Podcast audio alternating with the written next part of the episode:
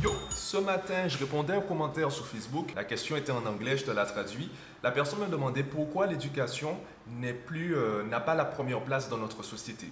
Alors, son commentaire était, enfin, est sous euh, ma vidéo sur euh, est-ce que l'éducation est encore une priorité pour nous? Normalement, tu as vu la vidéo et tu sais que pour moi, l'éducation n'est plus une priorité dans notre société. Et pourquoi je dis cela? C'est parce que notre société vit dans l'urgence. La priorité aujourd'hui, c'est le stress. On veut fuir le stress. Ça veut dire quoi? Ça veut dire qu'il faut absolument de bonnes notes. Ensuite, il faut absolument un bon diplôme. Ensuite, il faut un bon métier. Ensuite, il faut payer les factures. Ensuite, il faut créer une famille. Alors, c'est très difficile de créer une famille, donc on va plutôt créer une descendance. Il faut se marier, il faut euh, avoir une retraite, il faut faire ci, il faut faire ça. On n'a pas beaucoup d'objectifs à long terme. On a surtout des urgences à court terme. Donc, dans cette société bâtie sur, euh, ben, qui fonctionne dans l'urgence et qui fonctionne finalement avec le court terme, c'est très difficile d'avoir l'éducation comme priorité. Et justement, alors là, je te partage mon opinion, ma définition. Pour moi, c'est quoi l'éducation? À mon sens, l'éducation, c'est un équilibre entre connaissance et sagesse. Une société sans connaissance, alors chaque génération va progresser en termes de connaissances, mais s'il n'y a pas de transmission de connaissances avec la génération suivante, donc au niveau de l'éducation, eh bien la société va stagner parce que chaque génération va repartir de zéro. Donc il faut cette transmission de connaissances. Une société sans sagesse, c'est une société qui va finir par s'écouler. Et on peut le constater entre nous adultes, c'est qu'aujourd'hui, on prend conscience de l'équilibre mental, on prend conscience de l'importance de l'équilibre mental. On commence à s'intéresser davantage au développement personnel, à la spiritualité, au yoga, à la méditation, etc. Parce qu'on se rend compte que c'est bien, on a accumulé des connaissances avec nos études, mais est-ce qu'on a accumulé de la sagesse? Est-ce qu'on a réussi à grandir à ce niveau? Et la question maintenant, c'est comment réussir à vivre dans cette société en ayant cet équilibre mental? Comment rester dans cette société qui vit dans l'urgence, qui met l'accent sur la connaissance mais pas sur la sagesse? Comment réussir à vivre dans cette société sans subir cette société? Justement, le livre que j'aimerais présenter cette semaine dans ce nouvel épisode du Jeudi Jeudi, eh bien, c'est L'âge de la connaissance d'Idriss Aberkan. Donc, il avait déjà écrit le, livre Libérer votre cerveau qui est quelque part.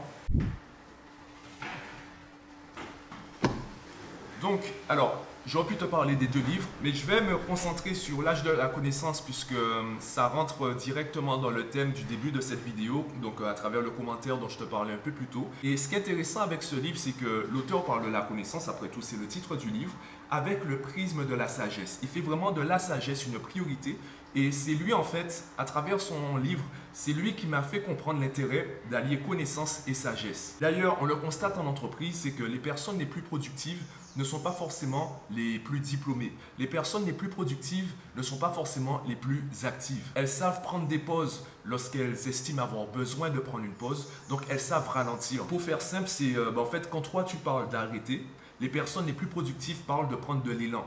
Parce que quand tu prends du repos, ben, en fait, tu n'es pas juste en train de te reposer. Tu sais qu'en te reposant, ça permettra d'être beaucoup plus productif lorsque tu relanceras ton activité. Donc finalement, ton repos te permet de prendre de l'élan plutôt que la personne qui refuse de prendre du repos et finit par s'écouler, finit par euh, sombrer dans le burn-out. Et d'ailleurs, l'auteur le dit lui-même, un employé heureux est productif. Par contre, un employé productif n'est pas forcément heureux. Donc, allier la connaissance, par exemple la productivité, les techniques de productivité avec la sagesse, par exemple le développement personnel, c'est ce qui va permettre à un employé ou un enfant, par exemple un de mes élèves, c'est ce qui va lui permettre de devenir heureux et donc réellement productif. C'est la raison pour laquelle je ne parle pas uniquement de productivité ou de mathématiques, parce qu'on a besoin des deux piliers. Donc, mon objectif, c'est pas simplement que mes élèves soient productifs, donc qu'ils aient des techniques de productivité, parce que si je fais cela, ils seront limités par, euh, ben, par le plaisir qu'ils n'ont pas à faire ce qu'ils font. Ils sauront comment réussir, comment atteindre leurs objectifs, mais s'ils ne prennent pas de plaisir à atteindre leurs objectifs, ils ne mettront pas la barre très haut, parce qu'ils ne verront pas d'intérêt à monter la barre. Donc, en cultivant cette sagesse, en cultivant ce plaisir à faire les choses, eh bien, ils vont devenir eux-mêmes heureux, ils vont eux-mêmes créer leur bonheur, ce qui va leur permettre de mieux comprendre l'intérêt des techniques de, productivité et donc d'augmenter la cadence de travail, de faire plus, de viser mieux, de viser plus haut, etc. Donc c'est vraiment un livre que je conseille à tout le monde. C'est vrai qu'il est, euh, est dense. Ouais, il y a un peu plus de 300 pages. En même temps, il est, assez grand, donc euh, il y a beaucoup de textes, il y a beaucoup d'exemples. On te montre comment la connaissance a énormément évolué.